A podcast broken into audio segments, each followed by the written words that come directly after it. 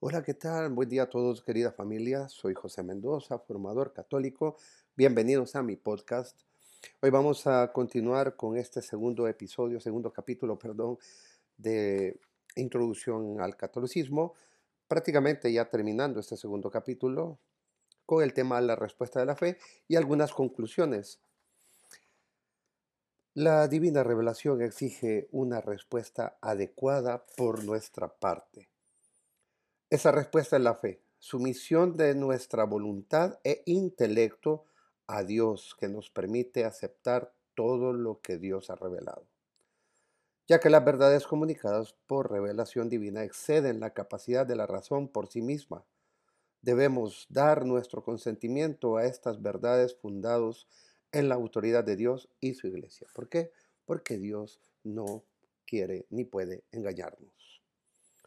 Entiéndase bien que la fe no es una especie de impulso ciego o suposición que ignora la razón. Tenemos pruebas fehacientes de la razón para apoyar nuestra fe en lo que Cristo, a través del depósito de la fe confiado a su iglesia, nos ha revelado. La resurrección de Cristo y los milagros que realizó prueban su divinidad.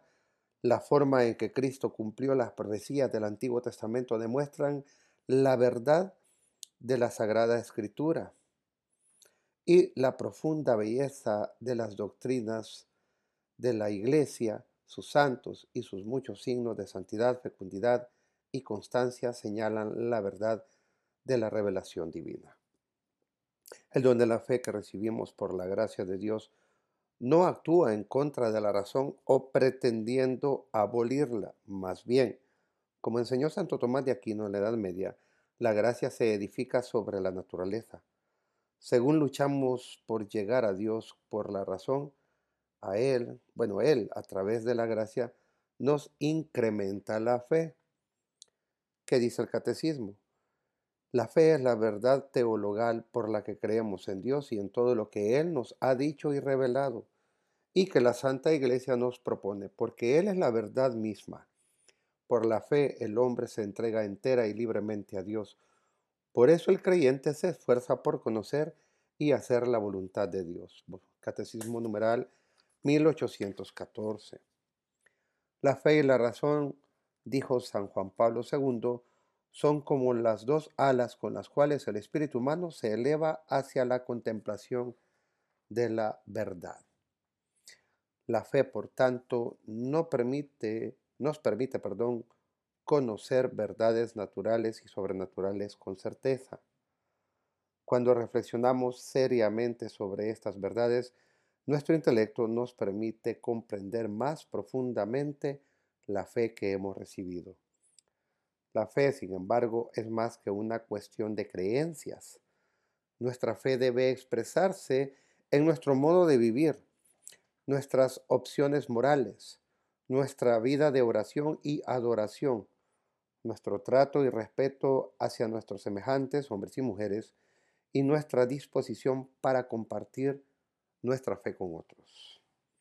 Bien, en conclusión a todo el contenido que hemos visto en este segundo capítulo, por favor pueden ver los episodios anteriores donde está el, contenido de todo este y de lo que fuera el primer capítulo. Dios ha inscrito en nuestro corazón el deseo de conocerle. Este deseo innato nos lleva a preguntarnos sobre nuestra identidad, el sentido de la vida y lo que viene después de la muerte. Nos motiva para observar el mundo que nos rodea y nos lleva a la conclusión de que debe haber un Dios eterno que creó el universo y lo mantiene en existencia. Dios nos revela las verdades que están más allá de los límites de lo que la razón por sí sola puede determinar. La historia, concretamente la historia de la salvación, es el medio de la revelación divina. Dios se reveló a sí mismo en la historia de la humanidad a través de sus palabras y hechos, y así poco a poco nos despliega su plan de salvación. Estos hechos y palabras se encuentran en la Santa Escritura, que proclama lo que Dios ha hecho y seguirá haciendo para lograr nuestra salvación. Todo lo que tiene que ver con la revelación divina está contenido en el depósito de la fe, cuyas dos fuentes son la Sagrada Escritura y la tradición, y está custodiada y comunicado a través de la autoridad de la enseñanza de la Iglesia Católica, el Magisterio. y conservado sin error por la inspiración constante del Espíritu Santo. Una fe vivida es una fe nutrida. Si la fe no se vive, si hay contradicción entre lo que creemos y cómo actuamos, entonces corremos el riesgo de perder este gran don. Pero si permitimos que nuestra vida se ilumine por la fe y actuamos en consecuencia, entonces avanzaremos a lo largo del camino al que Dios nos llama, el camino a la santidad y a la vida eterna con Él en el cielo. Bien, muchas gracias. Hoy, como se dan cuenta, no he puesto la sección Lo que todo católico debe saber, porque he dado conclusión a este segundo capítulo.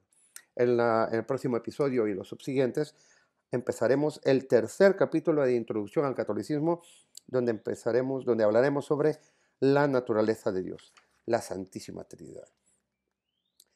Entre algunos de los apartados, para que les llame la atención un poco, para ver si les puedo eh, llamar la atención, hablaremos sobre la Trinidad, el misterio de Dios, un solo Dios, Dios revela su nombre, bueno, la, Trinidad prefigurada, la Trinidad revelada, el lenguaje de la Trinidad, cómo se puede explicar este concepto de la Trinidad, atributos perfectos de Dios y bueno, por mencionar solo algunos de los temas eh, que se van a tratar en el siguiente e capítulo. Bueno, muchas gracias.